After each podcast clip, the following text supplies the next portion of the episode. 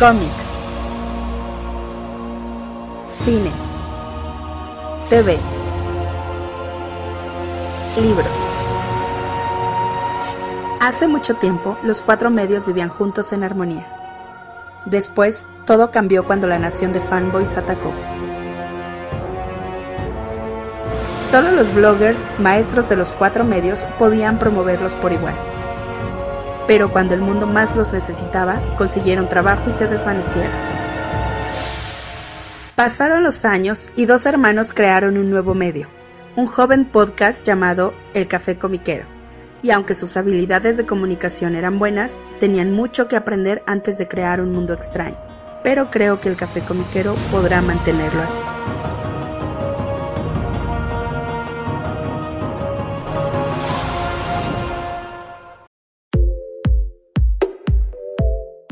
Hola, ¿qué tal? ¿Cómo están todos? Bienvenidos al nuevo episodio del Café Comiquero.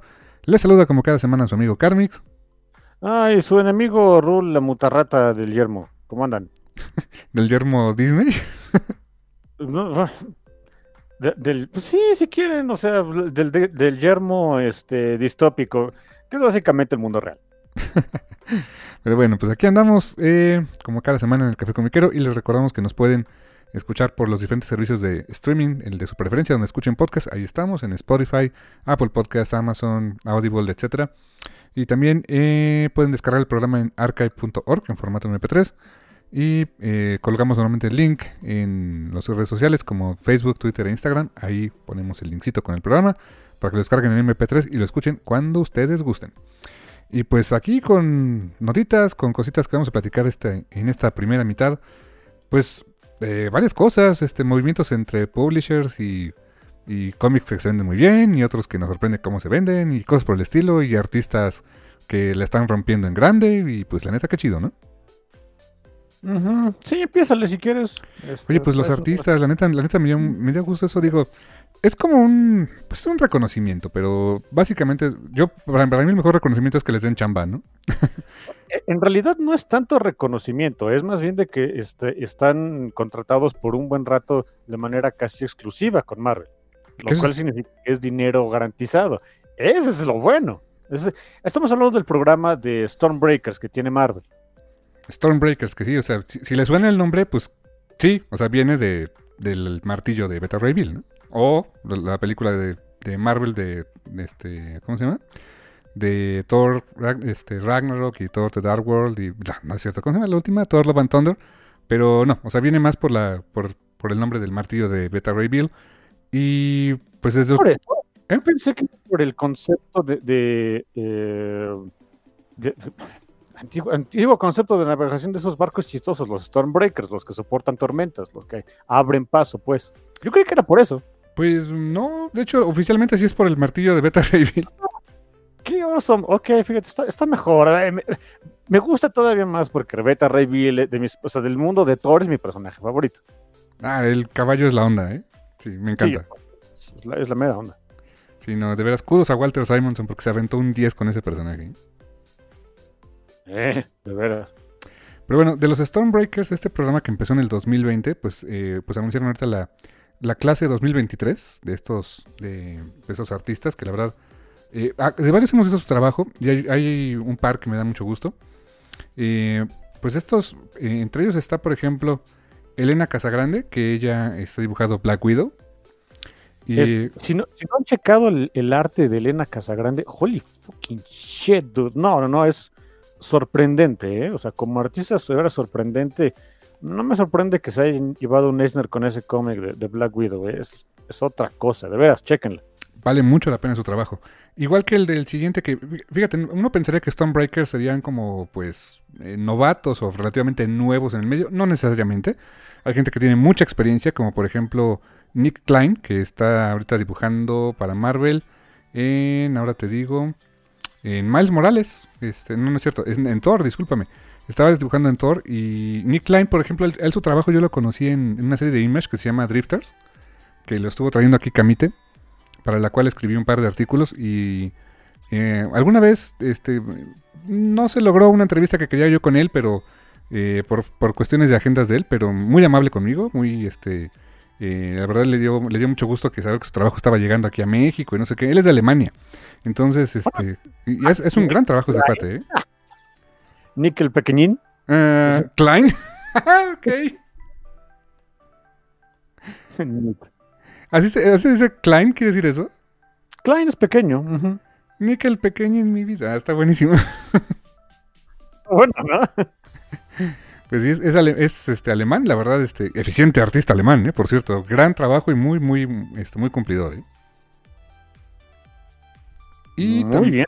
También de, de México, de México está Jan Basaldúa, eh, que, digo, si no ubican su trabajo, mucho tiempo estuvo haciendo cosas en lo que le llaman las revistas, pues las sensacionales que se vendían aquí por millones de copias en los años 80 y 90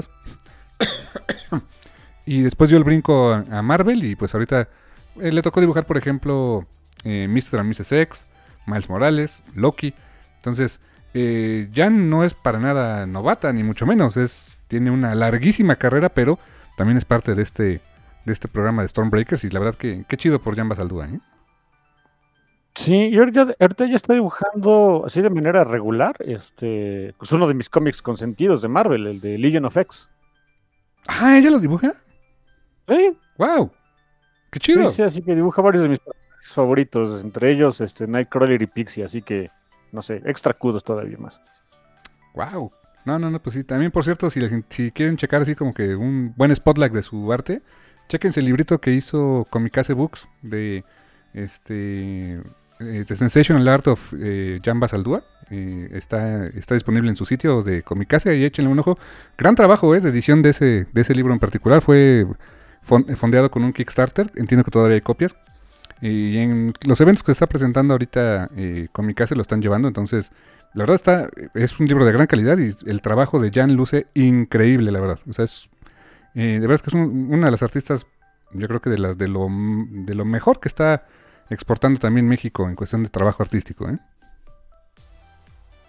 Sí, porque pues no es sorpresa, ¿no? Hay mucha gente con mucha habilidad aquí, eso está padre. Como el otro Stormbreaker.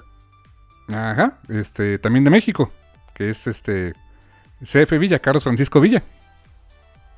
Sí, súper artista. Yo lo conocí por su trabajo en, en Black Cat. Me enamoré de su trabajo en Black Cat. Yo, yo siempre he dicho que, o sea, obviamente no, porque pues, cada cosa, los, los arti- yo sé que esto es, que voy a decir, es una tontería. A los artistas les gusta, pues, o sea, sí, pues, sí tener trabajo, sí, ten- perdón, tener ese su dinero, claro, pero a también les gusta, pues, este, um, eh, como, eh, libertad creativa y todo eso, pero digamos que es, es en buena onda cuando digo que él debería dibujar todo lo relacionado con Black Cat de aquí a la eternidad. Me vale, ¿no? O sea, genial. Creo que va a ser un otro one shot, ¿no? Creo, creo que de placa de Mary Jane.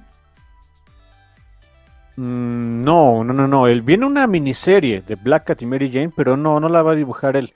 Em, en el anuncio venía que es un artista nuevo para Marvel. No, no, no, me acuerdo el nombre, tendría que buscarlo, pero no, no, no es Carlos Francisco Villa. Él, él ahorita está dibujando X-Men. Sí, y, y Mortal X-Men, ¿no? este, flagship. Ah, ok. No, el X-Men, o sea, fucking awesome. Me, me encanta cómo dibuja Magic, ¿eh? Por cierto. No, hombre, la onda. No, sí, un, un saludote. Bueno, Sí. en general, ¿no? Si nos llega a escuchar, este, Carlos, felicidades porque qué chido. La verdad, gran trabajo, la verdad, ¿eh? Sí, sí, fe- fenomenal, de verdad. Este, consigan todo lo que está haciendo este CF Villa, porque si no, pues se está perdiendo de este eh, pues, arte super pachón y, estético y bonito y holy fucking shit. Y no dejar de mencionar los demás este, Stormbreakers. Martín Cocolo, que es de, o Cocolo, no sé. Él es de Uruguay. O sea, ah, qué chido, también de Uruguay. Hay representación por ahí. Eh, Lucas Werneck, o Berneck, que uno pensaría que es el alemán, pero no. él es brasileño. Eh, que él Es- está, él está dibujando Immortal X-Men, por cierto. Y también... Es, es el único título de... No, no me entra del todo, ¿no? Pero bueno. Ah, ok. Eh, Immortal X-Men, ¿de qué va? Ah, son, son de este. eh, dime si viretes del, del este, Quiet Council de Krakoa. Y ah, como que ver tanta polique- poliquería. O sea, está padre, está bien, pero no sé. De repente leo cómics para no tener que este, ver ese tipo de cosas, ¿no? Como para ver cómo se, este, se pelean entre el y Council, ¿no? Pero bueno. Sí, y es así como que, ok, sí, pero esto lo vemos en la vida real, ¿no? O sea, y sé que es la idea, pero no sé, de repente no me entra. Y también está Federico, ahorita te digo, ah, Federico Vicentini, que es de Italia, que él, él dibujó, ah, está dibujando Amazing Spider-Man, nada más, ¿eh? Na- nada más gente dibujando, o sea, X-Men y Spider-Man. No más, o sea, que, que básicamente en los 90 eran lo que vendían. Y si vamos, este, así como estamos las cosas ahorita, pues déjenme decirles algo. que es lo que venden, ¿no? Eh, Básicamente los títulos arácnidos, eh, donde se tiene que incluir Venom eh, y X-Men, es lo que está vendiendo Marvel ahorita. Este, lo- pues, son sus vacas lecheras, mala onda. Oye, de veras, Venom, ¿cómo se ha vuelto súper popular últimamente, no? De- Debo decir que no me super encanta la trayectoria en la que la han llevado, pero ah, está bien, no pasa nada, o sea... Mira, mientras el personaje persista y la gente diga que es asombroso, hagan lo que quieran con él, por mí no hay bronca, ¿no? Y ya otra vez es Eddie, ¿no? Otra vez es Eddie. Bueno. Hay unas cosas que me gustan, eh, que, que- que le han, porque le han dado mucho desarrollo, ¿no? Hay unas cosas que me gustan mucho, el hecho de que tenga un hijo, de que este, pues ahora se preocupa por ser padre pachón, cuando pues es padre pachón, pero estoy este, este, fusionado con un simbiote canijo, ¿no? Eh, en fin.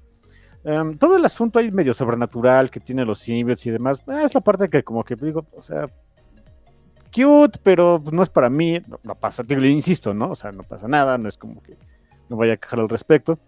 Eh, pero pues a la gente le gusta, así que bien, ok, sí, vean, vean a Eddie, el, eh, al señor B, es asombroso, compren sus cómics. Y, fíjate, me, me ha dado mucha curiosidad que últimamente han, han estado sacando, y creo que van a seguir sacando varios volúmenes del Venomnibus. O sea, como que están reimprimiendo muchas historias clásicas de Venom en formato Omnibus y también historias nuevas. Dije, órale, o sea, sí tiene jale ahorita el señor B. ¿eh? Sí, sí, sí, por supuesto, Ben Omnibus, por cierto, me gustó el, el término. ¿eh? Así se llama así, Venomnibus volumen 1. Dije, ah, bien, bien bajado ese balón, me gusta.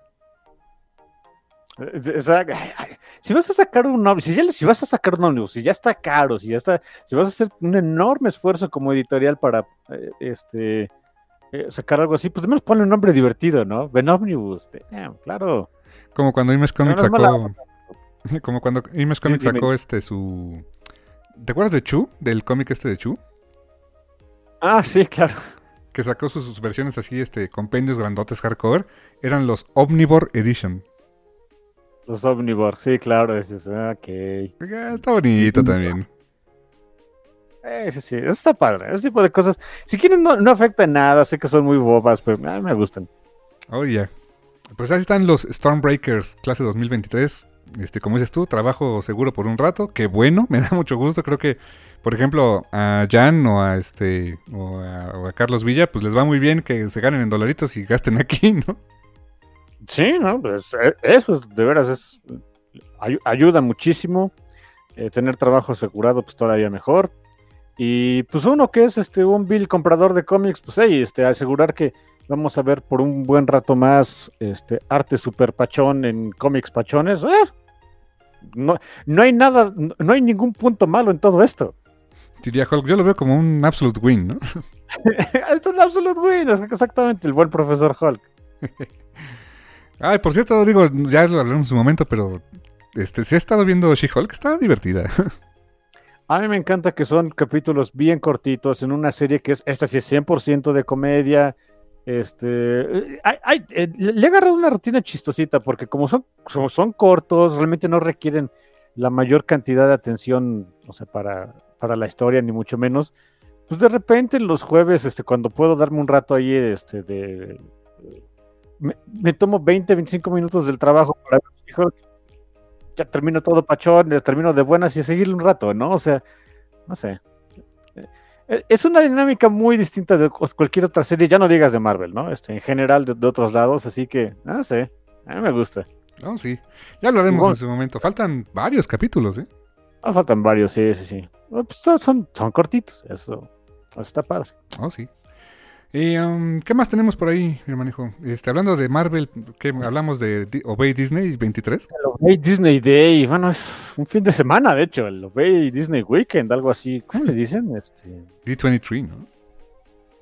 siempre me confundo. Sí, claro, D23. Eh, me confundo porque, eh, no sé, sigo mucha gente ahí en, en Twitter que juega Dungeons and Dragons y ah, o sea, cada rato salen con el término de D20, o sea, un, un dado de 20, de 20 caras, que es con lo que se juegan este, las partidas de Dungeons, de and Dragons. Y de, y de repente, entre tantas conversaciones y todo, etcétera, etcétera, y bombardeo ahí de información, de repente, te juro que más de una vez he confundido algo acerca de, de D20 y D23, y de repente uno está, no sé, mm, traigo el chip de que alguien está hablando algo de Dungeons and Dragons y después de, "Eh, ahora es Disney, y de, ¿qué? Es porque es el D23. ¿Qué- ¿Por qué, ¿Por qué le dicen así? Disney 23, pero ¿por qué es así? Ni idea, ¿eh? No, no sé, no sé qué tenga que ver. No sé si No, sea su código Illuminati de Walt Disney, no sé. Es probable, ¿no? O sea, es, es su, um, es el nombre código para su campaña para conquistar el mundo o algo así. Vete a saber. Ajá, su nave nodriza, qué sé yo. Em, eh, miren, voy a ser también súper sincero, ¿no? Le, pongo atención a las cosas que me interesan. En este día en particular, se iban a dar una, iba a haber una presentación de, eh, Disney, o sea, sí, sí de Disney y sí de Marvel, pero eh, su partnership con diferentes compañías de videojuegos, o sea, para, para anunciar los juegos que van a estar saliendo en los próximos eh, meses y el siguiente año todavía. Mm, hay, hay varias cosas, o sea, que son interesantes, pero que yo no estoy muy metido en ellas. Hay, me parece un juego, este, um, estilo. Si no lo jugaron, qué lástima. Yo creo que no lo jugaron porque no le fue muy bien. El de eh, Guardians of the Galaxy. Va a haber un juego parecido que es con el Capitán América y T'Challa, pero sí todo en la Segunda Guerra Mundial. O sea, ok. Bueno, no, ¿T'Challa? no se dice T'Challa, simplemente dicen Black Panther. Seguramente no es T'Challa. Sí, algún Black, el Black Panther de esa época, ¿no? Exactamente, o sea, pinta para que para que quede muy interesante. No, no, no me acuerdo quién lo va a estar desarrollando. No es este, no es Square Enix como, como fue los desarrolladores de, Guardians of the Galaxy. Eh, insisto, gran juego, probablemente el mejor de Marvel en sabe cuánto. Eh, Aunque también no he jugado mucho de Marvel, ustedes no, no me hagan mucho caso. Ah, obviamente se hace mucha faramaya también de eh, juegos para móvil, que a Marvel le va bien en eso, hacer muchas microtransacciones y les jala dinero. Lo que a mí me importa es lo siguiente. um, eh, el juego de Midnight Suns, donde sale eh, el primer papel protagónico de un videojuego para Nico Minoru. Eh, se había retrasado, el juego se retrasó, iba a salir en octubre, siempre no se pudo. Um, eh, ya est- estoy especulando, o sea, originalmente cuando lanzaron el, el comunicado del por qué se retrasó, yo dije, ok, entiendo el por qué se retrasó. Eh, porque decían que las versiones para consolas de generación actual, PlayStation 5, Xbox, lo que sea, eh, y PC, iban a salir en algún, en algún momento de lo que quedaba del año fiscal, y las versiones para eh, generación anterior, PlayStation 4, Xbox One y Xbox Series no sé qué, etcétera, iban para después.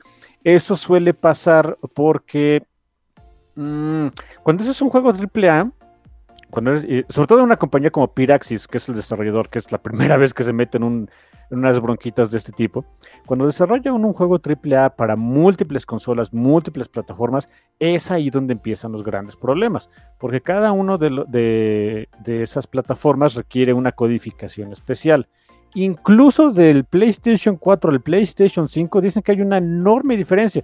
Eh, los desarrolladores se quejaban mucho de la forma, en la- o sea, del, cómo poder desarrollar un juego para PlayStation 4. Decían que era muy complicado. Eh, Sony, obviamente, pues, dentro de las mejoras que aplicó para el PlayStation 5, que para nosotros, para el consumidor, pues, no nos importan porque no las vemos, eh, pero para los desarrolladores sí dicen que es mucho más sencillo. Pero bueno, cuando todavía tienes que hacer este plataf- eh, un juego para diferentes plataformas, tener un equipo dedicado para PlayStation 5, uno para este PlayStation 4, uno para Xbox, para cada versión de Xbox. Eh, ah, y, PlayStation 4 estamos hablando de tres en particular, porque son PlayStation 4, PlayStation 4 Pro y PlayStation 5, o sea, es una friega. Más PC, que es PC y Xbox no hay tanta bronca, dicen que ahí este, se comunican relativamente fácil, al fin y al cabo son este, Microsoft. Eh, pero también va a salir una versión para este, el Nintendo Switch y Nintendo sí es muy distinto, que no es, entiendo lo que dicen los desarrolladores, no es difícil programar con Nintendo, pero requieres de un equipo especializado y, te ajustas mucho a los tiempos que te da Nintendo porque ah, son muy especiales ahí eh, eh, estos, eh, estos cuatro de Nintendo con, sus productos, así que mm, es, o sea, no es complicado, pero te lo hacen un poco complicado. Así que bueno, yo pensé que por ahí va el asunto también del, del, delay. Ah, seguramente sí, pero también veo que hay mucha, eh, hay un gran empuje ahorita por los Midnight Suns en muchas otras cosas. Aparte de que ya se anunció el día de salida del, juego para, por lo menos para plataformas actuales, eh, que por cierto es el 2 de diciembre. Ah, qué cool. Adivinen qué voy a estar haciendo en mi cumpleaños. Yeah, absolutely, absolutely. Eh, sí, sí, así como que. Oye, Rul, este, ¿qué va a ser tu cumpleaños? Jugar, laters, no me hablen. Bye, ¿no? Dicen que es un juego este, choncho, o sea, que, va a ser este larguito, que va para, para terminarlo así en promedio va, a tomar 60 horas. bien, I like it. Tienes para un buen fin de semana. Los juegos están caros, ¿eh? Así que entre más este, eh, horas juego me den por mi dinero, pues miren, y, si este, obviamente mientras el gameplay te, mantenga este, entretenido, pues todavía mejor, ¿no? Eh, lo que sí es que es una fecha un poco, pues, complicada para un juego de este tipo, porque en noviembre va a salir un juego, sobre todo, o sea, yo creo que por lo menos en PlayStation a ese juego no le va a ir tan bien porque en noviembre va a salir este eh, God of War Ragnarok. Uh. Que todo mundo que tiene un PlayStation está esperando. Hasta yo estoy esperando jugar el desgraciado juego. Y miren que yo nada más jugué el God of War, el 4, ¿no? Ah, bueno, fecha complicada para que salgas, para una, para una consola en particular. Pero creo que no viene ningún otro juego AAA en esas fechas. Así que bueno, entiendo más o menos la decisión. Em, otra cosita pachona de, ese, de todo este asunto del empuje que le están dando a Midnight Suns, viene una serie de cortos animados a partir del 30 o 31 de octubre, algo así, eh, como promoción del juego, que más uno va a estar pudiendo checarlo a través de, la página de, Midnight Suns, supongo que también la página de Marvel o en sus cuentas de redes sociales de Marvel también los van a poder ver. Y pues ya, o sea, vi el, teaser, el trailer teaser que pusieron Uh, Holy fuck, se ve muy bien. O sea, ojalá sea en ese mismo, mismo estilo de animación, se ve muy padre. Eh, eso sí, miren, yo, yo sé que tienen que poner a sus personajes pues, vendedores, ¿no? O sea, em, porque eh, los, en este teaser, pues hay unos segunditos nada más, ¿no? De cada personaje principal. Y si ves este, gente como este, el Cap, como Wolby, eh, Spidey, etcétera, miren, se ven bien, lo que quieran, pero mm, se ve que los protagonistas no son tanto ellos. Le echaron muchísimas ganas al cómo se ve el Doc Strange, Blade, Robbie Reyes, eh, Ghost Rider, que dices, o sea, hay formas de hacerlo más cool, supongo, pero no, no entiendo cómo se podría. Ok. Sí, se ve, o sea, cuando ves su, intro, sí es de holy shit, dude, that's going hard and fuck. Eh, Iliana Maye, que se ve espectacular, y Nico tiene un estilazo. O sea, sí, se, ve que son como que ellos los protagonistas y los demás. Sí, como que los otros son los que pues, eh, pues están, en, están en las películas, están en, en, este, en las series, en los cómics, o sea, como son los, vendedores de siempre, ¿no? Pero pues por el, por el, nombre me suena que pues necesitas, los protagonistas tienen que ser los más mágicos del asunto, ¿no? Sí, evidentemente. Sí, como que los otros son de, pues están aquí porque los tenemos que poner, este mandato corporativo. Pero si fuera por nosotros, pues eh, la goma, ¿no? Pero chequen, chequen ese, ese teaser ahí de, Midnight Suns. Pueden verlo en cualquier red social de, Marvel, lo que sea. O sea, Marvel, uh, Marvel Entertainment, o sea, la, cuenta principal, ahí lo pueden ver. lo pueden checar en las redes sociales de, Midnight Suns o seguramente en algún otro sitio de videojuegos, ¿no? IGN me imagino que lo debe tener por ahí. Eh, está muy padre, está muy padre. Em, está musicalizado, también la música está, está es el tema, es una, estilización del tema principal de Midnight Suns, lo cual da mucho gusto, que es más rockerón acá, como que epic rock and, shit, eso me gusta. échale un ojito. Aparte, se marcaría la primera vez que eh, Nico aparece en, una, en algo animado. Así que para mí es histórico y si no les gusta o no les parece, fuck you. ¿no? Pues qué chido, o sea, porque Nico ya ha aparecido en live action, ahora en videojuego, ahora en una este, animación, obviamente en cómic. ¿Está bien? Sí, sí, sí. Eh, pues vienen cositas interesantes para mí. Si a ustedes eh, no les gusta nada de esto, ah, no sé. supongo que están saliendo otras cosas en el D23, no lo sé. Ya, who knows. pero pues ya, ya, me enteraré también. Pero esa es una noticia muy padre. Y se ve que ese videojuego va a estar muy bueno, ¿eh? Sí, algo, algo raro, ¿no? O sea, esos este, juegos de, de estrategia. Eh, este, por tur eh, en tiempo real, pero por turnos. Ah, están raros, están raros, pero ahora estoy más que dispuesto a darles una buena, una buena oportunidad. Bien, tus carnal. Oye, pues eh, cambiando de, del otro lado, de este, la distinguida competencia de Marvel, pues una noticia que se me hizo bien curiosa, no me extraña, pero se me hizo muy curioso el, el, posicionamiento de un producto específicamente de DC Comics. Em, de una lista de, de este, la lista de Books de los meses del mes de agosto de los los 20 eh, las 20 novelas, gráficas para adultos más vendidas para adultos entiéndase no no erótica o porno no sino para adultos en el sentido de que pues tienen temáticas más más chonchas no más o sea o más oscuras o más sofisticadas o más violentas y que pues no, no van dirigidas ni a adolescentes ni a niños no y en esa lista me llama mucho la atención que todo es manga. Todo. Menos uno. Y. Casi todo, exacto. Casi todo. Casi todo es manga. Y casi todo es Bismedia. no había enterado, pero bueno. ¿eh? sí, e, es que eso no es sorpresa. Bismedia es un monopolio. Casi, es un casi monopolio del manga allá en Estados Unidos. Mala onda, ¿eh? Sí, digo, nada más porque existe Kodansha y Jane Press que se coló aquí con dos títulos. Del Rey con uno.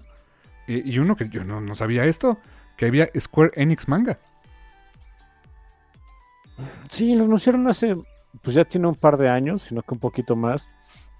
Eh, todos pensábamos que iban a poner ahí, eh, sobre todo, pues las propiedades famosas de Square Enix, dígase Final Fantasy, eh, pero no, resulta que no.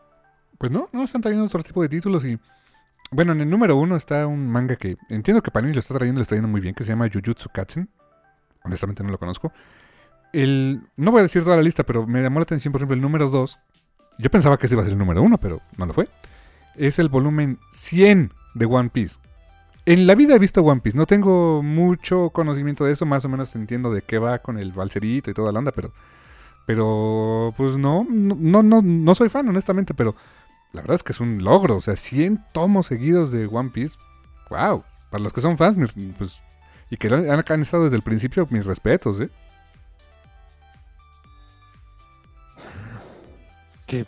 Pues es normal que esos mendigos tomos siempre anden este en listas de mejores vendidos y no sé qué, así que me imagino que hay mucha gente que empezó desde el número uno y ahí sigue, ¿eh? Sí, imagínate un día que sacaron un box de todo One Piece así de ahí, no inventes, ¿no? Uh, ¿Qué? ¿Te regalan un baúl o qué? Pues ojalá, para ponerlos, porque imagínate. Ah, bueno. Eh, um, pero les decía, ¿qué tiene que ver eso con DC Comics? Bueno, pues dentro de toda esta lista de estos 20, en el puesto número 8, o sea, en el colado en el top 10, pues, y, compitiendo con estos rompeventas como One Piece, Jujutsu Kaisen, Dragon Ball Super. Y ojo, eh, no estoy diciendo que la calidad de este cómic sea mucho menor, no, que sea menor, no, no, no. Me refiero al nivel de ventas que normalmente este tipo de, de mangas genera. Pero que se haya metido en este, en este top 10 se me hace fantástico y lo entiendo. Y sin más preámbulo, hablamos de, de Sandman, libro 1. No el volumen 1, Preludios y Nocturnos, no, no, no, sino libro 1, que es eh, una nueva edición en softcover. De, son cinco, van a ser cinco libros en total para recopilar toda la serie eh, a un precio más económico. Y este primer este, volumen de, esta nueva colección, pues se cuela en el puesto número 8, obviamente pues de la mano de la adaptación de Netflix, este, pero lo que dijimos alguna vez cuando hicimos el último programa del Frog Mug of Coffee, pues que más gente lea Sandman. Y eso a mí me hace muy feliz. O sea, que más gente está leyendo Sandman, eso me da mucho gusto. Sí, en general, ahorita todo lo que tiene que ver con Sandman le está yendo muy bien. La serie de Netflix, estos, este, estas nuevas ediciones que yo no estaba enterado de que existían, hasta ahorita que me comentaste. Eh, los nuevos cómics que están saliendo de, del Sandman Universe, de Dreaming, que, Dreaming, que ya, Dreaming que ya acabó, y ahora este que es Nightmare Country, que, dicen que está muy padre. En general está yendo bastante bien. Eh, el señor Neil Gaiman anda este, como triste pavo real desde que, salió la serie. Lo entiendo, aparte está muy, muy bien hecha. Creo que se que es muy, muy cara. estuvo, y él estuvo muy involucrado en la serie también él está muy contento, supongo que también de, que todo se esté vendiendo, se esté vendiendo también Pachón, de las cosas nuevas que vienen. Ah, everything's coming, Gaiman, ¿eh? Ah, sí, sí, la verdad, y qué, bueno, o sea, siempre me va, a dar mucho gusto por el buen Neil. Ojalá que por ahí se dé un tiempecito de escribir un librillo por ahí, ¿no? Unas historias cortas, se lo agradecería. Eh, ni le hagas, porque ese pobre señor se la pasa escribiendo. Él, él, sí este, va al baño y saca un libro, ¿eh? Sí, no como otro George R. Martin, pero bueno. hay muchísimos autores que no es mala onda, no, no, no son tan prolíficos. No tienen que serlo, por supuesto, pero, o sea, en comparación de Neil, de, de este. Stephen King. De, Tom King, o sea, de N.K. Jemisin, pues nada que ver, ¿no? Sí, sí, sí, no, para nada. Pero pues sí, digo, digo, entiendo que por ahí ya estaba este, trabajando una nueva novela. No sé si novela larga, no sé si si historias cortas, pero pues yo le entro, ¿eh? Yo nomás aquí ando esperando a ver a qué, hora anuncia tu librito. Sí, aparte sí me da este, opciones para regalarte en tu cumpleaños Navidad. Ándale, ah, súper bien. Eh, ya que andamos en esas, ¿no? Pues ahí está, esa, esa noticia me, me, cayó muy bien y se me hizo increíble ver eso, o sea, dentro de todo ese universo tan grande que es el manga, tan, tan vendedor, tan popular, y que se haya metido ahí Sandman, fantástico, fantástico la verdad. Y, tan competido. El manga sí es un mundo muy competido, honestamente. Sí, tanto allá en Japón y bueno, aquí en México pues no se diga, ¿no? O sea, sí. O sea, digo, tienes que, hacer, tienes que hacer muy malas cosas para no poder vender manga, ¿no? Pero Sí, sí, pero bueno, si quieres estar en los primeros lugares, sí es, sí es complicado. Eso sí es complicado. Incluso aquí, sí, claro, ¿eh? Sí, sí, la verdad es que, la verdad es que sí, y pues. Eh, um, hablando de manga, les quiero compartir un chisme, pero quién sabe si se logre, pero digo, para los que son fans de esa serie, que es de Berserk, este. Por ahí publicó Panini Manga, pero no México, de Italia. Eh, una edición, bueno, una foto de una edición que es la. Este. Ay, ¿cómo se llama? No sé si es Ultimate Edition, Omnibus Edition o qué es del manga de Berserk que es en acabado tipo piel, este formato oversized. He visto esos condenados libros en, Fantástico eh, alguna vez y dije, wow, no soy fan, pero la edición está hermosa. Y se rumora, se dice que podría ser que esa versión de Berserk pudiera llegar a México. Sería algo muy, yo creo que caro, pero sería una edición de las más lujosas de manga que podrían encontrar. ¿eh? Mm, un mercado como el mexicano. Eh, eh y no lo digo porque aquí no se vende el manga, sabemos que es lo que más se vende, pero... Um, ¿Cómo decirlo sin que nadie se me ofenda? Ah, se van a ofender. Somos jodidos, somos un país pobre. No gastamos tanto dinero en ese tipo de cosas. El, manga en buena medida se, vende muy bien porque eh, te ofrecen mucho por tu dinero. Sí, eso sí. el que te trajeran algo así, no sé cómo entrarle para que alguien lo pudiera comprar. Se, se vendería, por supuesto, porque Berserker tiene muchos fans, donde sea. No sé cómo, no sabría yo cómo entrarle. ¿eh? Sí, o cómo marketearlo, si solo para librerías y como Panini Exclusive o algo así, ¿no? Exactamente. Sí, esa es la parte que yo no sé cómo se podría hacer. Pero vaya, supongo que sí se te vende, ¿no? y, lo digo porque ahí tenemos el ejemplo de Planeta, ¿no? Eh, sí, que trae, trae manga en pasta dura, precioso, pero bastante caro, honestamente. Y sí, o sea, sí le va bien, sigue teniendo manga, etcétera, etcétera, pero nunca lo ves así como que. Eh, eh, como en otros lados que los vendías acá vendiendo manga por kilo, realmente no ves así las a gente llevándose los kilos de manga de, de Planeta porque, pues, supongo que se puede, pero es una lana, ¿eh?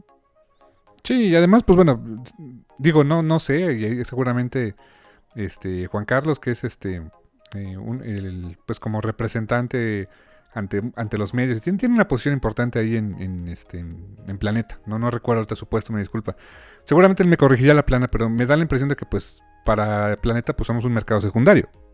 Que las ediciones están hechas para España, ¿no? Sí, claro. Si, si fuera una edición local, pues eh, obviamente el precio sería supongo menor y pues tendrían otro tipo de empuje, pero creo que pues no...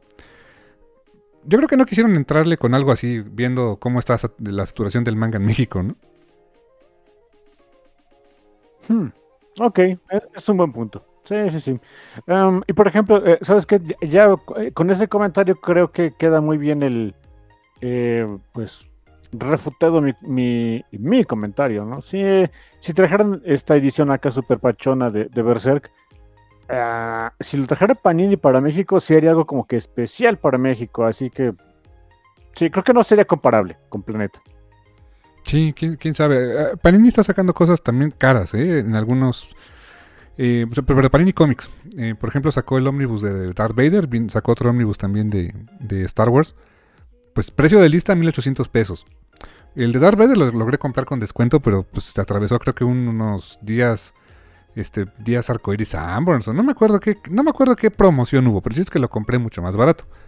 Como en 1100 pesos, 1200, o sea, sí le ganas bastante, pero el precio de lista es alto.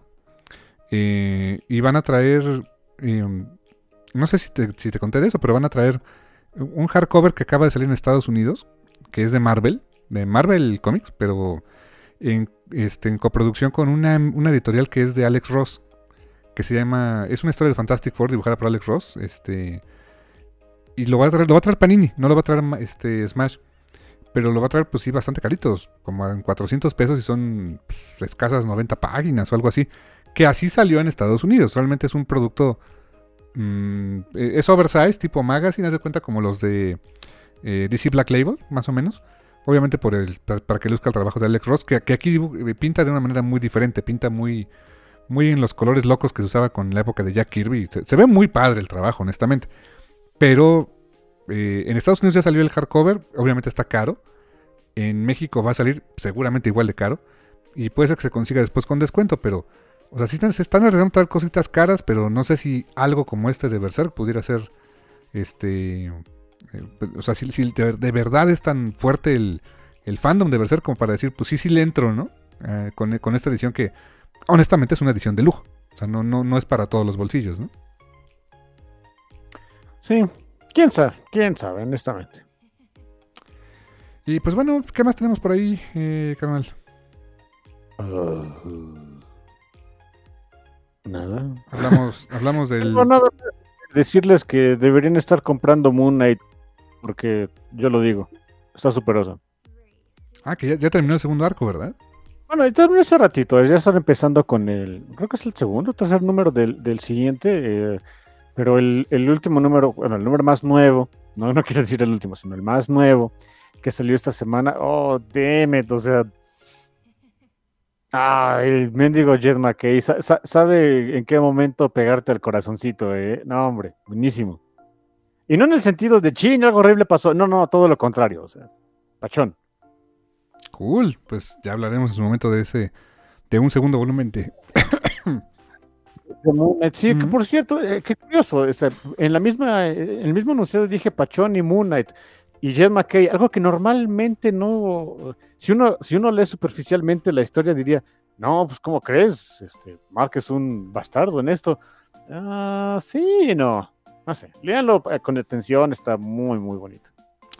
Y bueno, nada más para comentar al final que este íbam- íbamos a comentar de Doku Publishing, que es la nueva, el nuevo imprint de Dark Horse Comics con el cual recuperan este a Usagi Yojimbo.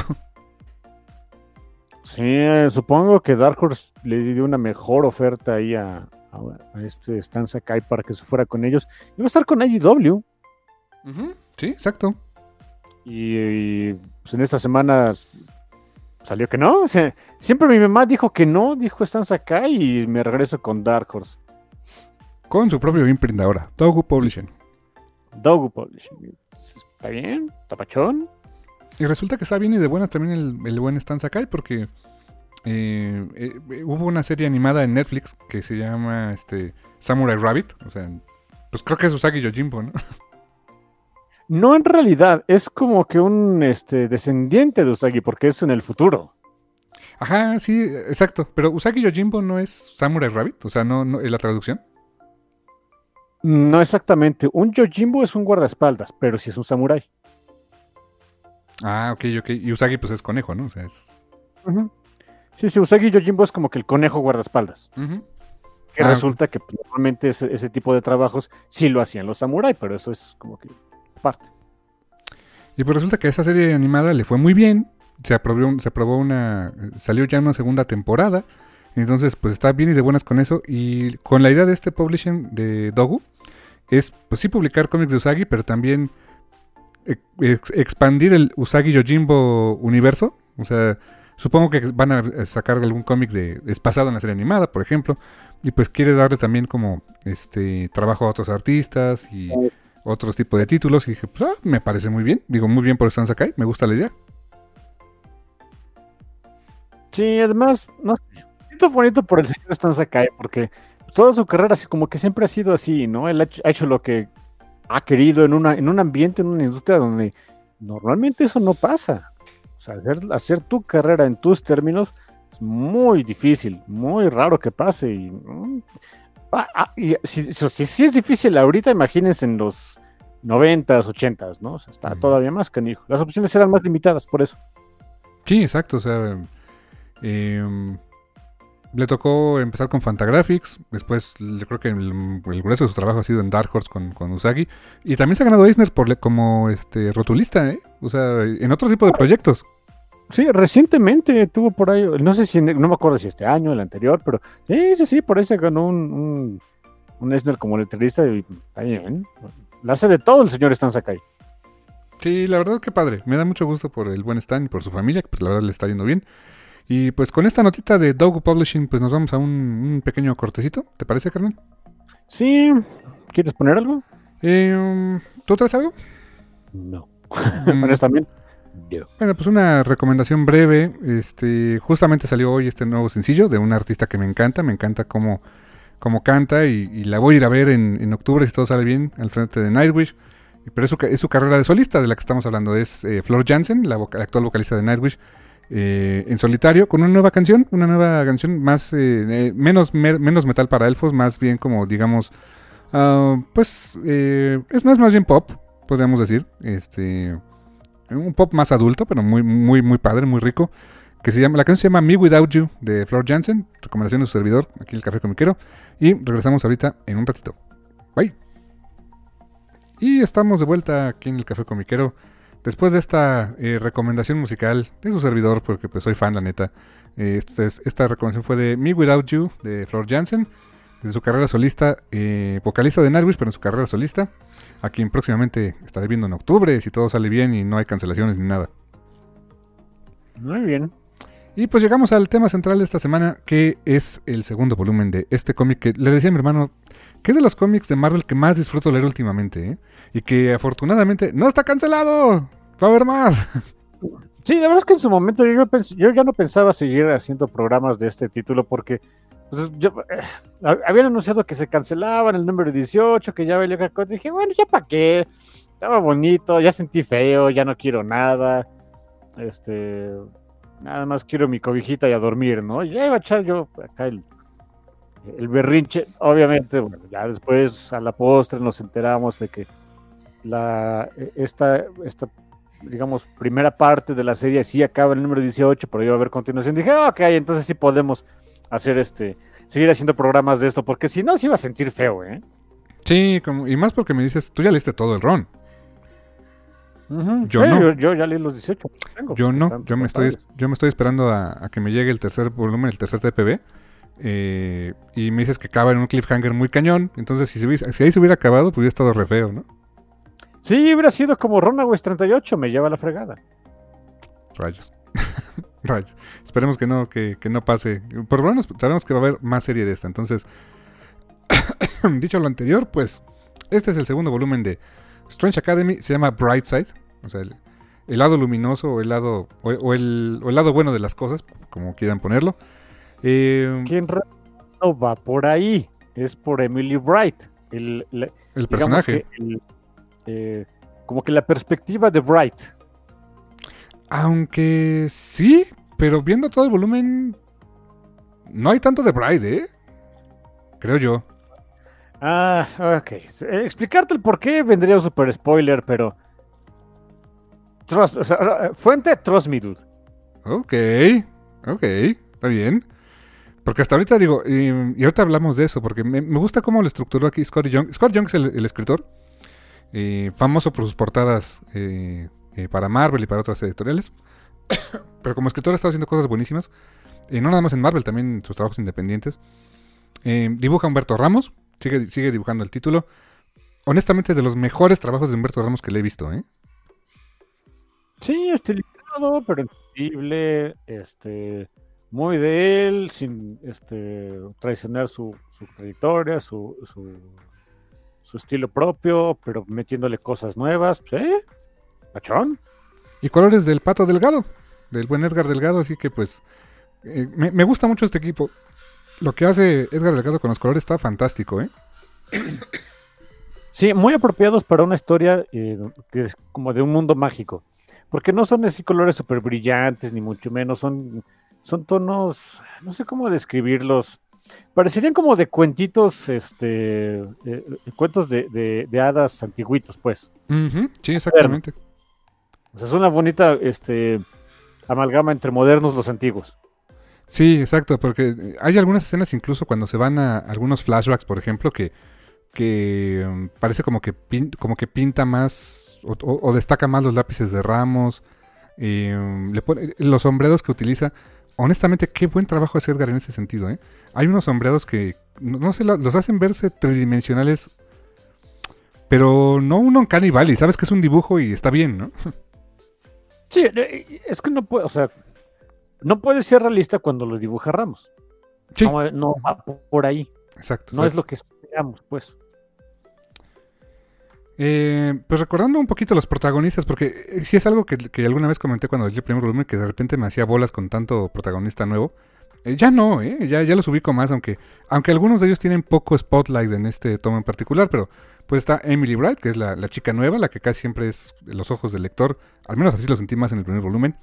Doyle Dormammu, el hijo de Dormammu, que, ah, el Doyle me cae re bien. Es mi personaje favorito y que se llame Doyle, en fin. Eh, Shaylee Moon que ella viene de, de este, del Fairy, ¿no? Eh, De Otherworld, Otherworld, de donde viene Megan. por ejemplo. Eh, los, los hermanos Rigual, Albi y Eric Bronson, que son de. Brorson, perdón. Hijos de Bror, allá de, de Asgard. Desi, que es la hija de Sim. Sí, de Sim, el de, el de Limbo. Wow. Soy Lebu, la chica. excelente idea tenerlo en una misma escuela con Iliana, pero bueno. Eh, soy Lebu, la chica zombie. Eh, Todd, que ese es el de Weird World, que siempre que, que es- está de hielito siento que es un Frost Giant, pero no, ese él viene de, del mundo raro, Weird World, donde viene Manting. Y es más bien como de cristal. Exacto. Y Guslag, que es el. eh, ese sí es el Frost Giant. Y, y literalmente es un gigante y no cabe en los salones. Y me da, me da mucha ternura que cuando toma clase lo hace desde, desde la ventanita. Eh, pobrecito. Y Germán Aguilar, eh, de Guanajuato. Y Calvin Morse. Calvin Morse tiene un gran arco de historia aquí en este cómic en particular, ¿eh? Está muy padre, pero no es bonito. No, no, no, no. Y, um, algo que me gustó mucho fue la estructura de, de este tomo en particular. Fueron sus números del 7 al 12. O sea, son cinco numeritos. Em, hay como dos, un, un número en particular que cierra, o pues sí, cierra el arco, o le da un epílogo al, al volumen anterior. Hay otro número que es como más, eh, pues como, mm, pues como, como, ¿sabes qué? Lo sentí como un intermedio, ¿sabes? O sea, eh, el, número, el número 8 lo sentí como un intermedio. Sí pasan cosas, pasan cosas interesantes, con Emily sobre todo. eh, pero sentí como que pues fue como un día, día normal en la, en la, Strange Academy. Y luego está un número que está muy bonito, donde los papás van a visitar a los chamacos. Y ese número está muy padre, la verdad. Fíjate que eso, eso es una de las eh, cosas que me gustaron mucho del, del, de- del cómic en general. Que, o sea, sí había un, y sigue habiendo, o sea, por supuesto hay un, hay como que un gran, este, un gran broncón ahí, es un, el, plot principal de la historia, bla, bla, bla. Eh, pero no, Scott y Young no nada más se va por ahí, aprovecha mucho el tiempo para pues, pues darte otros pequeños ahí snippets de, historias, pequeños, pequeñas subtramas que se resuelven a veces en uno o dos números. Eh, o, darte algunos momentos más, este, pues, más tranquilos y más pachones, como ese, ese este, pues, digamos que una visita de los papás de los, de los chavillos ahí a, la Strange Academy. Entonces toman el tiempo para eso. no, no eh, no, no, dejar de, de lado el, el, que es un cómic, pues, ¿cómo decirlo? O sea, pues sí, más... Uh, que no es el típico cómic de Marvel en donde, no sé, tienes que patearle el tesoro a Galactus o algo así. No, nada, o sea, y que todo, todo, todo tiene que, todo se encamina para allá. No exactamente. Como que tiene varios, eh, varios caminitos por ahí, este, aparte, nos cuentan diferentes historias. No, sé, eh, no sé exactamente cómo explicarlo, pero desde el primer volumen y obviamente en el segundo se, eh, mantienen esa, esa dinámica que a mí me gusta mucho. Y la prefiero, eh, no sé. Si me hubieran dicho que, este cómic iba a tratar de una cosa en particular y como que iba a seguir la misma estructura de otros cómics de Marvel, siento que no sé, no hubiera tenido el mismo empuje o el mismo, o sea, eh, eh, la misma aceptación por el público, o quizás sí, no lo sé. A mí, así como está hecho, como está estructurado, a mí me gusta mucho. Sí, sabes que lo siento muy amigable. Incluso si agarraras un número suelto, el 7, el 9, o sea, sí, sí, a lo mejor tienes que entrarle para, ver quiénes son los personajes y todo, pero eh, creo que Scotty Young hace un muy buen trabajo haciendo que cada número tenga una historia, pues, concreta, ¿eh? Cosa que no siempre pasa. La mayor parte del tiempo vemos eh, capítulos de una historia larga. O sea, de un, si fuera una serie de TV, pues sería eh, una historia como, no sé, como Daredevil, la serie de Netflix, ¿no? De que pues Mm, pues cada capítulo sí tenía un principio de desarrollo y final, pero realmente no tanto. Siempre era como que el cliffhanger para lo que sigue. Y acá no, acá es más una historia como She-Hulk, ¿no? De que cada capítulo por sí mismo tiene un, un principio de desarrollo y final, pues concretos. O sea, lo podrías agarrar cualquier episodio y, te diviertes viéndolo, ¿no? Sí, sí, más o menos. Y la verdad es que e, eso les queda bastante bien. Eh, el primer número en general, pues es como te digo, como que yo lo sentí como lidiar con un poquito, explicar un poquito qué, cómo, cómo se cerró el volumen anterior. Es el único número donde hay mm, pues gran prominencia el Doctor Strange. No sé si a partir de ahí fue cuando se murió, pero es el único número donde él sale, sale un buen rato a cuadro, ¿no? Sí, me parece que fue hasta el tercer volumen donde Strange se muere y la escuela tiene que seguir, ¿no? Así de, eh, de todas maneras, ni estaba aquí, ¿no? Doctor Voodoo, entrale más al kit. Bueno. Sí, eh, sí, sí, no recuerdan bien cómo acabó el, primer volumen, pues mejor vayan a leerlo. No, este, eh, hubo una gran bronca, los chamacos se meten en un, super broncón, se enteran del por qué dentro de la escuela pueden hacer magia y afuera, la verdad es que no tanta. Eh, ay, todavía una bronca de Strange tergiversando las, las, reglas de la magia, como el buen, como todo hechicero supremo ha hecho durante toda la historia de todo el universo. Eh, tienen por ahí un enfrentamiento con unas gentes planta, tachistoso, salió mal el asunto. Y aparentemente el pobre de Doyle Dormammu se murió. sabíamos que no se iba a morir. Pero dije, bueno, exactamente como... Cuando es un engendro de Dormammu, ¿qué tan muerto puede estar? Pero ¿cómo va a regresar a la vida? Eh, y en o sea, lo que vemos en ese número es algo que ah, es un gran broncón por muchos, eh, por muchos lados. Porque eh, también en el primer volumen habíamos visto que la razón por la que Emily Bright, que es una de las protagonistas principales de la serie, termina en la Strange Academy es porque pues, de Chavilla encontró que ella tiene poderes mágicos, raros, fenomenales y todo. Y uno de esos poderes mágicos es que puede revivir las cosas muertas, lo cual no debería pasar. Y aplica ese poder, ese poder este, santo con el pobre de Doldor Mamu. Ah, cuando incluso, cuando yo tenía horas de haber hecho de, haber sido fiambre, y el Doc Strange le había dicho, no, nadie, puede revivir a los muertos, eso no se hace, niña loca, estás mal de la cabeza. ¿Y qué es lo que hace Melly Bright? Revive a Doyle. Sin quererlo, ¿eh? Se nota que lo hizo sin querer. O sea, le dio... ah, es- Este, está una escena... eh, No es, no es así gráfica fea, pero pues te muestran el cadáver de Dormammu, bueno, de Doyle.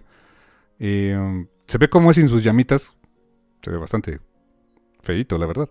Y le da un beso en la frente, así de despedida, y una lágrima. Entonces, este, hasta por ahí lo dicen, como que le, aplicó un Disney, ¿no? Le dio un besito y, de repente... La escena está muy bonita porque donde le da un beso empieza como a encenderse esa la llamita de, de Dormammu otra vez y revive.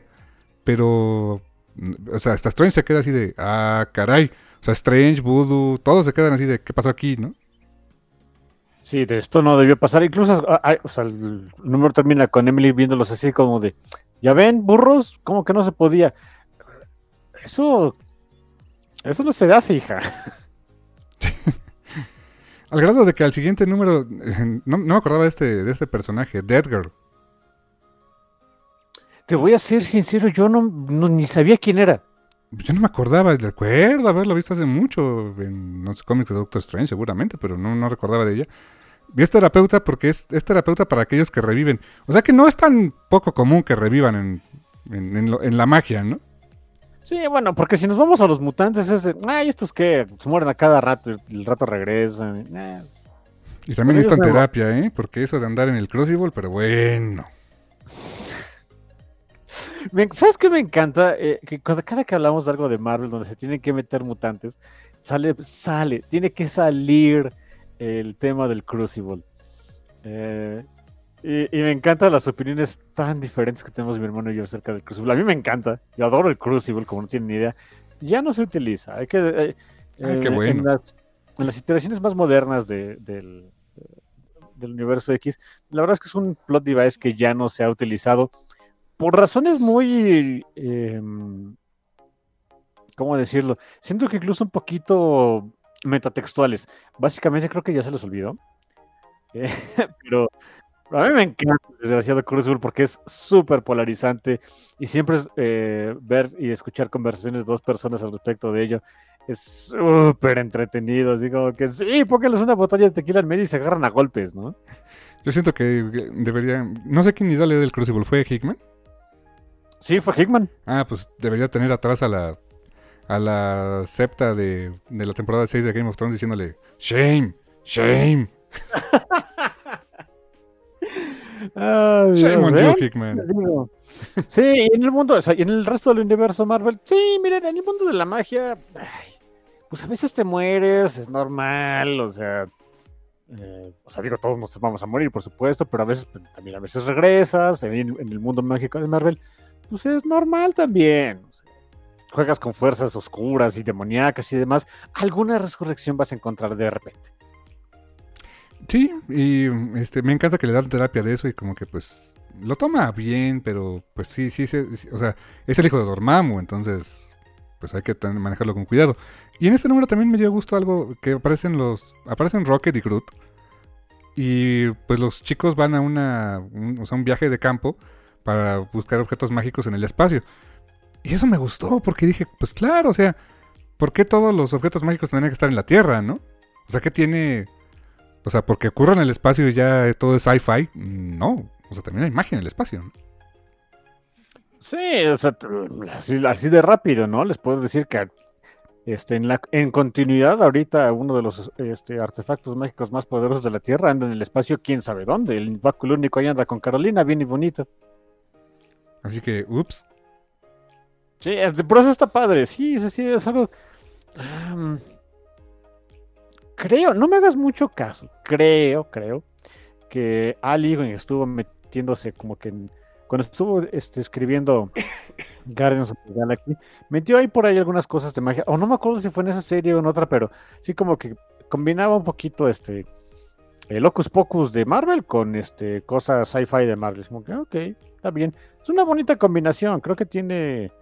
eh, no se explota mucho, o yo no he visto que la exploten mucho. y quedaría bien, queda pachona. Sí, la verdad me gustó. Y también aquí aparece otro device que es- estar interesante, que es un anillito que le dan a Emily para mantener a raya su magia, porque absorbió mucha magia que no tenía que haber absorbido. Entonces, o sea, ese anillo, lejos de ser como que algo que le dé poderes como contención, ¿no?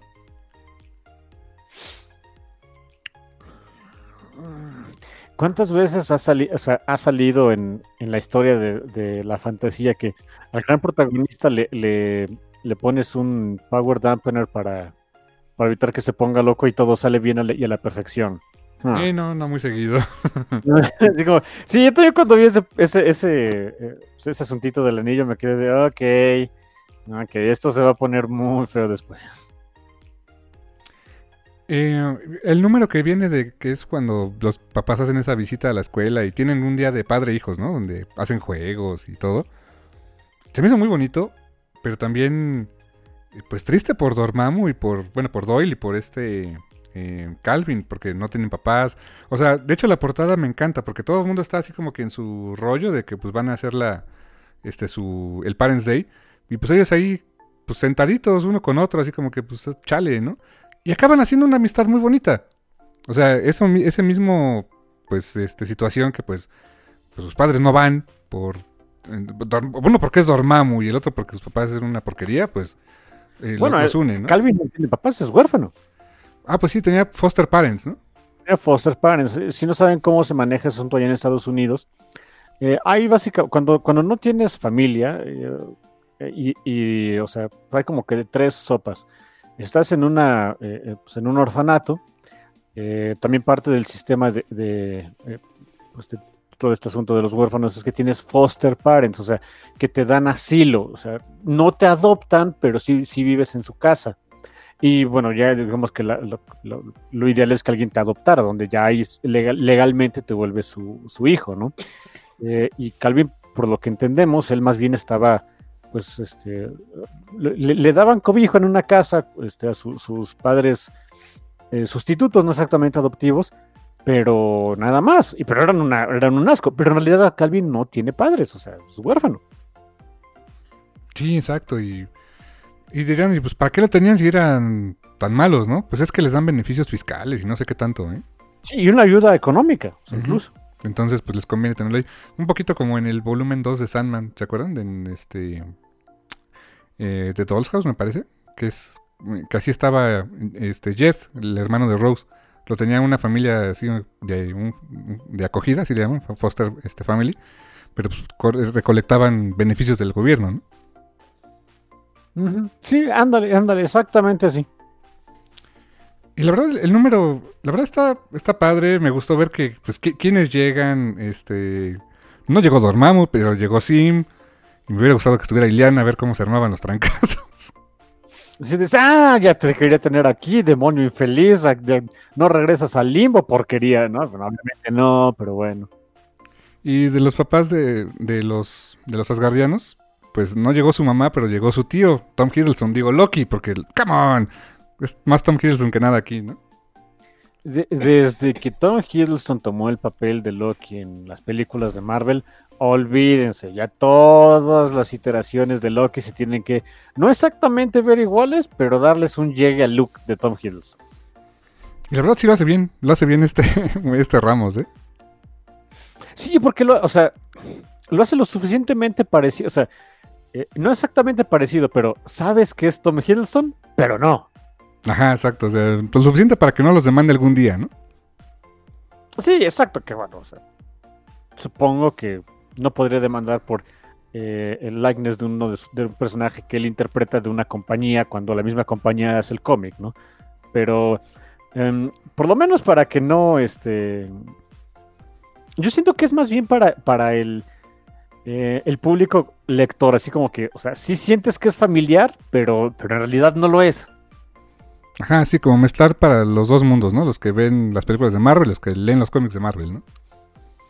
Sí, sí, ándale. Es- un, un detalle aquí del trabajo de Ramos que sí me gustó bastante es el cómo dibuja a la mamá de Emily, de Emily Bright, porque sí la ves como una versión más adulta de Emily.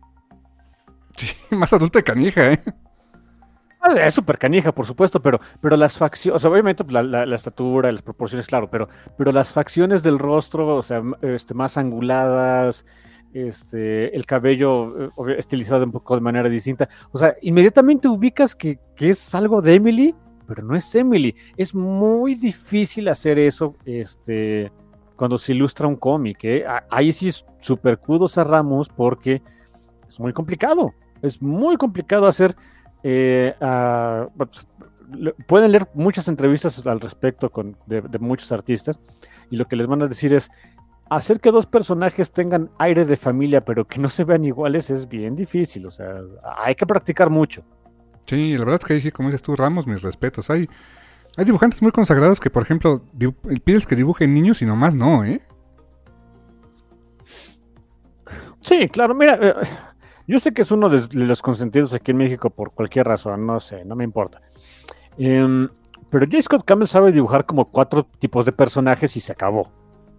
Sí, la verdad. Todos utilizaban Ginter Team. Ajá, exacto. O, sus personajes son Freefall, o son Fairchild, o, o este Rainmaker, ¿no? O Grunge, y ya. Ajá, exacto. Y ya, básicamente. Y ahí, se acabó. Y ahí se acabó su rango, ¿no? Se portadas y, eso es lo que se dedica el señor y, es, y, yo, y yo respeto eso. No es mi favorito, pero lo respeto. Eh, así que sí, o sea, el, rango que uno tenga ahí de sus personajes es complicado, es, difícil, ¿eh? Qué curioso que mencionabas a Campbell, porque era de los, junto con Ramos, después de ese subsello de Cliffhanger, ¿te acuerdas? Tienes toda la razón. De hecho, creo que uno de los primeros cómics de, Ramos fue en Jim 13, ¿no? Sí, sí, tienes razón. Fue uno de los primeros. Y, y por ahí lo tengo incluso, ¿eh? sí, sí, me estoy acordando del, claro, claro. ¿Y te acuerdas cuando salió el sello donde estaban Crimson de Ramos? Estaba este. Battle eh, Chaser. Battle Chaser de Madureira. Madureira. Y este. Um, ¿Cómo se llama? Danger. Danger creo. Algo así, Danger algo, sí, sí, sí. De Campbell, ¿no? Sí, exactamente. ¿Y de todos cuál llegó a buen puerto? El de Ramos, ¿eh? Sí, porque él sí trabaja. Y, mucho, ¿eh? No, le puedo decir nada a, Joe Madureira. No es porque él no quisiera trabajar, sino porque encontró algo más lucrativo, que son los videojuegos. Así que, o sea, si dicen, oye, es que no, no acabó su cómic. Sí, pero no por flojo, es porque le llegaron por donde hay más dinero. También respeto eso, ¿eh? Ah, no, pues sí. O sea, la papa es la papa, ¿eh? Y sí, sí, ahí sí, pues oye, eh, no, no acabó el cómic, pues hijo, pero le pagaban más en otro lado, pues lo que le convenga más al señor, ¿eh? Sí, la verdad es que conforme creces te vas dando cuenta que tu hora de trabajo tiene un cierto valor. Y como que dedicárselo a algo que no te va a dar mucho, pues, pues no, ¿verdad? Sí, tómenlo de mí, hijos, o sea, obviamente los jefes siempre dicen eso, pero eso de que en tus 20 quédate todo lo que puedas en el trabajo, sí, porque les estás regalando dinero. Sí, apliquen el quiet quitting, ¿no? Quiet me choca ese término. Me gusta más como le dicen act your wage. Es que eso sí, en pequeño paréntesis, tienes toda la razón. Es, no es mala onda, no es porque no quieres ser uno responsable. No, no, no. Es. ¿Qué concepto más innovador es hacer, hacer el trabajo porque te pagan, no? Sí, sobre todo porque alguna vez Ok, es meterse en cosas muy personales. No me gusta hablar de mi vida personal, pero bueno, eh, salió el tema este, y me interesa platicarlo. Um, una de las cosas que yo vi mucho en terapia en años pasados, eh, no, no he podido seguir por lo de la pandemia, etcétera, otras cosas personales, pero en años pasados, cuando estuve más en terapia, sí fue muy enfática mi terapeuta en de pon límites, pon límites porque ¿qué haces? O sea, ¿qué haces en tu, en tu día a día de, lunes a viernes? Trabajar, estar en transporte público, cansarme y dormir. Es lo único que hago. Y eso no es vivir. Y entonces hay que poner límites también para poder hacer otras cosas para ti. Eh, porque eh, adivinen qué pasa cuando uno no se pone a hacer las cosas que uno quiere. Eh, el tiempo sigue pasando, creces y te mueres. Y ya nunca hiciste lo que querías. Y nunca hiciste lo que querías, nunca hiciste otras cosas, nunca aprendiste cosas nuevas, nunca hiciste, nunca fuiste a tal lado o nunca este, le volviste a llamar a un amigo de no sé qué, nunca lo hiciste. Así que, no sé, eh, digo, si bien no me gusta el concepto, o sea, el, que le digan quiet quitting, o sea, más bien me gusta el, act your age, pero bueno, esa este, nueva onda que está saliendo de, de, en todos lados, en todos lados del trabajo en Estados Unidos, en varias partes de Europa, me parece aquí también en México. Ah, no me gusta el nombre, pero sí me gusta la, la, este, la nueva filosofía de, pues sí, porque pues también el tiempo que tenemos aquí es limitado, ¿eh? Me gusta más como dices el act your wish, ¿no? Sí, sí, sí, a, actúa acorde a tu, a tu salario, ¿no? Ya si quieren más trabajo, pues bien, entonces paguen más. Porque cada hora cuesta. De veras, cada hora cuesta. O sea, es un. De, de, dense el valor de cuánto cuesta su hora de trabajo, ¿no? Sí, sí, sí, sí. Este, sobre todo porque nunca la van a recuperar, hijos. Y si son freelancers, pues peor tantito, ¿eh? Uf. No, ahí sí es donde. Eh, y, hay muchos hilos de, en Twitter y en cualquier red social que quieran. Y hay libros incluso al respecto de, aquellos de freelancers dando sus consejos de. Eh, cuando empieces, o sea, lo que estás pidiendo, échale un poquito más, hijo. Y también, o sea, y, siempre es el consejo de, y no te vayas muy abajo porque no solo te estás fregando tú, sino fregas al que viene después. Hay muchos ahí, muchos, muchas cositas interesantes al respecto. Oh, sí. Pues después de este breviario cultural, muy interesante, por cierto, carnal. Pues eh, el número 10 a mí me gustó mucho, es una visita a Asgard. O sea, insisto, cada número tiene una temática, eso está muy chido. Eh, si hay un, subplot que de repente va por ahí, este, detrás, este, eh, por debajo de toda la historia, pero que cada número tenga una historia eh, este, autoconclusiva me gusta. Esta visita a Asgard me gustó bastante. Vi varias cosas que me sacaron de onda, que no sabía. Y yo dije, ¿qué? ¿Mataron a Galactus? Pero ya me dijiste que no, ¿verdad? No, no, no, simplemente, o sea, es que en, la portada ahí se ve el, van en un autobús de escuela, estilo estadounidense, así estilo Simpsons, digamos van en el Bifrost, o sea, ya, desde ahí dices, ok, vas en el autobús de la escuela, pero vas en el Bifrost, ya desde ahí es asombroso, ¿eh? Y a, en el fondo ves acá a Asgard y Asgard está montado en o sea, la entrada Asgard está montada en el casco de Galactus. Y es que los guardianos lo mataron. No, no que yo sepa. Creo que nada más se robaron el casco o algo así. Ah, bueno, está bien. Digo, no es que sea mi personaje favorito, pero hey, es Galactus. Siento feo que no esté. Mm, es una fuerza moral, no podemos juzgarlo por eh, en conceptos humanos. ¿Pero no sientes que, que si no estuviera habría un tremendo vacío en el universo Marvel? Eh, sí, I know, I know. Y también, cosa bonita aquí, quien esperaríamos ver que es Thor, pues realmente no, o sea, Thor no estuvo disponible, así que quien les da el recorrido es Volstagg. Y ah, ok, me gusta Volstagg. Y cuando está Volstagg, ¿qué hay? Hay comida, ¿no? Mejor este, sí, exacto. Volstagg es mejor guía porque te va a llevar a donde hay beberecua y comida. Y bronca, ¿no? Y bronca, claro. O sea, son vikingos que esperaban que comieran en paz todo el día, ¿no? Y por cierto, aquí vemos el origen de, de los dos gemelos, de Irik y el otro. ¿Cómo se llama? Irik y, ahorita te digo, Albi. Albi, de Irik y Albi. Eh, porque incluso, o sea, porque Emily, les, estando acá sentada con, con, uno de ellos, con este Eric, no, con Alvin, perdón por eso, o Eric, ya no sé. Uno de ellos estaba ahí en, el autobús y de, oye, ¿y tus papás, pues qué? ¿Son dioses de alguna cosa así? De, pues, no, o sea, ya desde ahí dices, ok, o sea, no tienen nada de especial, o sea, obviamente son asgardianos, pero no tienen mucho de especial. Ellos dicen, no, pues que mi papá es guardia de, un, de guardia del palacio, es un asgardiano normal y mi mamá no está por aquí. Cuando dijo no está por aquí, así como que tan, tan, este, reluctante de decir quién es su mamá, yo así de, ok, es alguien importante, ¿verdad? Ahí conocemos el origen de ellos y sí, su mamá es Amora de Enchantress. Y le digo a mi hermano que en, en las últimas fechas, ¿cómo le han dado hijos a la pobre de Enchantress?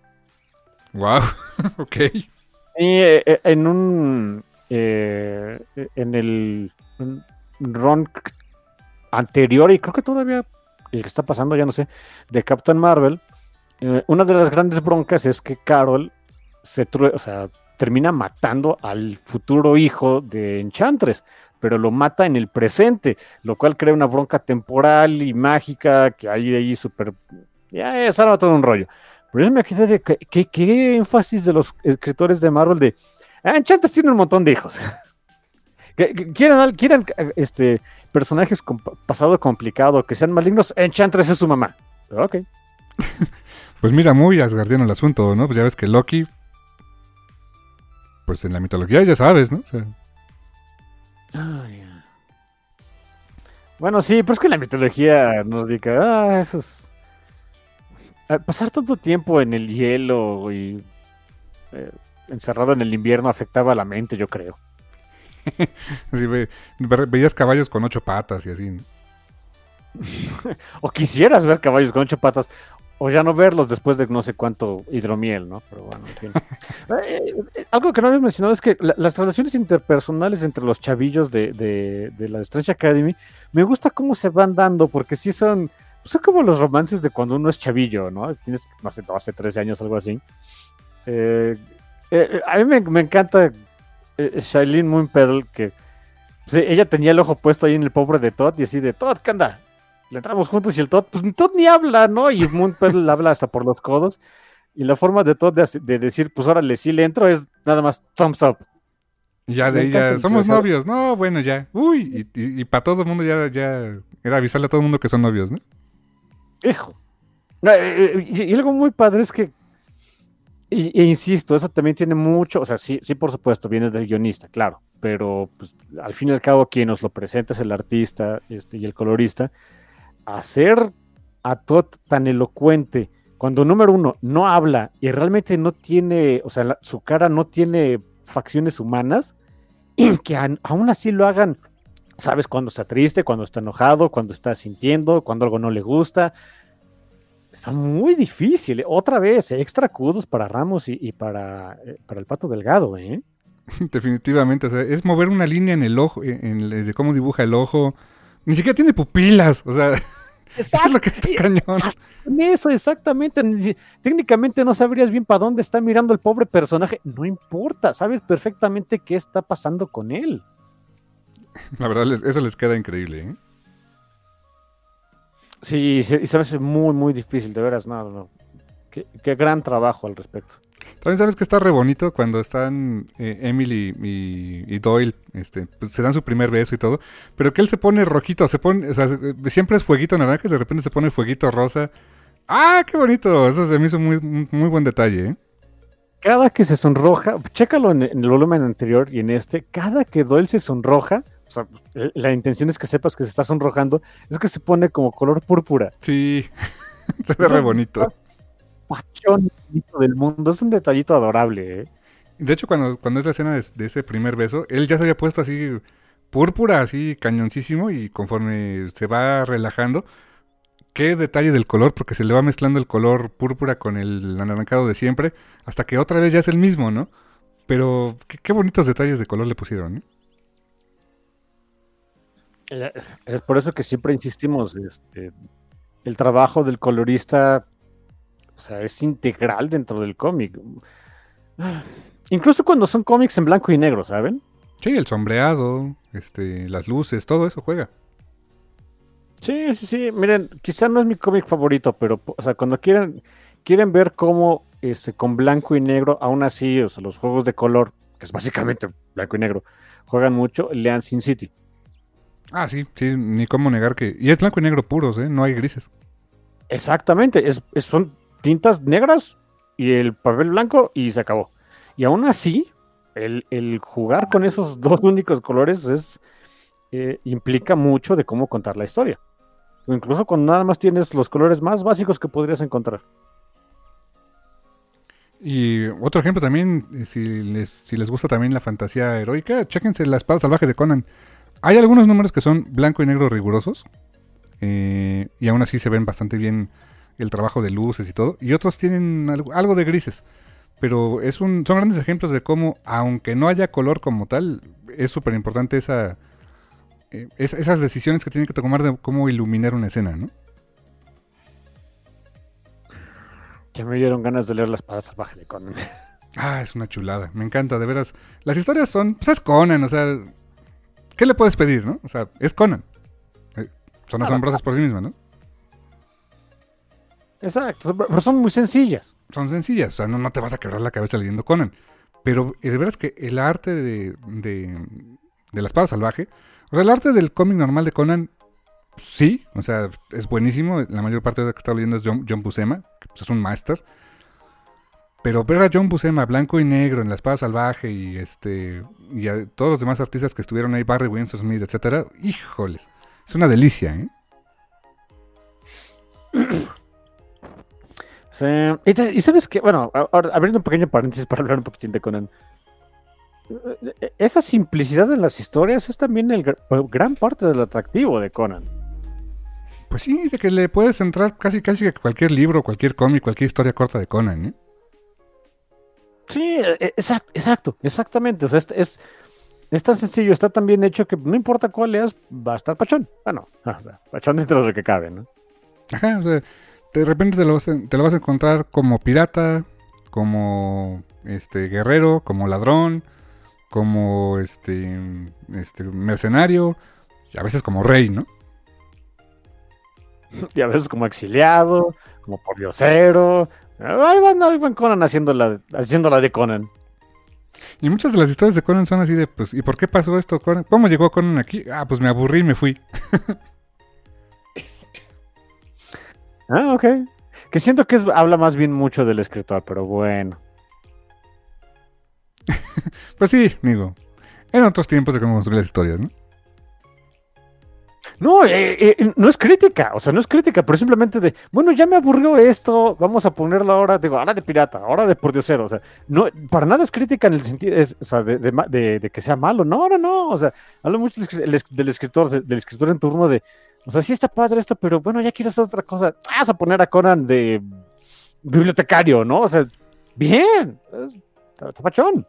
Y sabes, también una, alguna, una de las razones es que eh, Robert D. Howard y posteriormente eh, Roy Thomas cuando hizo el cómic y, y así, había historias de Robert D. Howard que escribió para otras cosas, o sea que no todo era Conan, pero escribió para, no sé, antologías de historias este, de cuentos y así. Y a veces que se las rechazaban decían, ah, pues lo hago de Conan. O sea, convierte su historia de piratas a, a Conan. Oh, Dios, ah, todavía más, todavía mejor, incluso, en fin. pues es así como que, pues ya, ya me este, quemé las pestañas escribiendo esto, pues ahora veo cómo la reuso, ¿no? No manches, adoro eso, ok. Algún día lo platicamos con más, con más detalle, porque sí, e- ese detallito yo no lo sabía, me encanta, en fin. Y pues bueno, hablando de Strange Academy, Back to Strange Academy, los dos últimos números son los únicos que sí son eh, consecutivos, o sea que tienen, eh, son una saga larga, ¿no? Sí, back to back, o sea, ese sí es una historia, este, no exactamente larga, digo, son nada más dos números, pero sí es, eh, son, son los dos únicos de este volumen que siento que sí, no puedes leerte el, el 12 sin leer el 11, ¿no? Ujú, Exacto. Es eh, desde, la, desde la portada del número 11, yo, yo la vi y dije, ay, esto va a estar feo, porque es la portada de este Tot, el que es todo cristalito y cae pachón, y les dije que es, eh, dibujarlo se me, hace una pesa- se me haría una pesadilla a mí, Eh, pero lo encontramos roto, roto ahí en, un, o sea, en la portada, así como que, ¿qué le pasó al pobrecito, no? Y en las primeras páginas, o sea, vemos que el, que el pobre chavito está ahí quemándose, literal quemándose las pestañas estudiándose, estudiando ahí en la biblioteca de la Strange Academy. eh, y vemos que ya en la noche, ya cuando no hay nadie, este, cuando ya va a su cuarto a echarse su sueñito y demás, es atacado, es atacado y, yo sí me quedé de, oh, fuck, sí se lo tronaron. Y sí, vemos que, que alguien literal rompió al pobre de Todd. Yo sí me preocupé por el squinkle. Lo más, lo más es que llega su familia así de, a ver, a ver qué pasó aquí, ¿no? Eh, que su familia, pues su, su papá es Manting y su, su mamá es, es como él, o sea, una, una... Entendemos que es como que una reina dentro de un... Dentro ahí de Weird World y también está hecha de cristal, pero ella sí habla. Porque... ¿Y por qué Todd no habla? Porque su papá es Manting. ¿Cuántas cosas dice Manting? Nada, nada más todo se quema en el toque del manting, ¿no?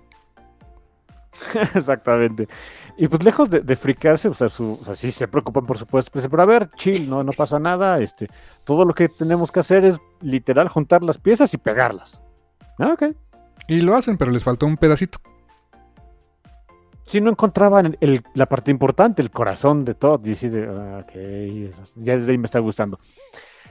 Y como no saben ni dónde está y nadie ha podido determinar exactamente qué le pasó, contratan a un detective privado para que se encargue del caso. Nada más y nada menos que a...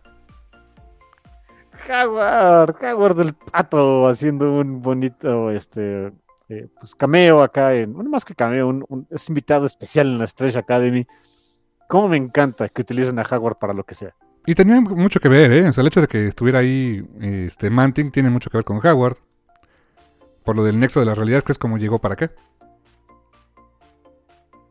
Ay, ya, siempre se me olvida esa parte. Sí, sí, sí. Ah, claro, buen punto. Entonces así como que dije, oh, ok, me gustó verlo de nuevo. Y es el Howard de Chip Zdarsky, ¿eh?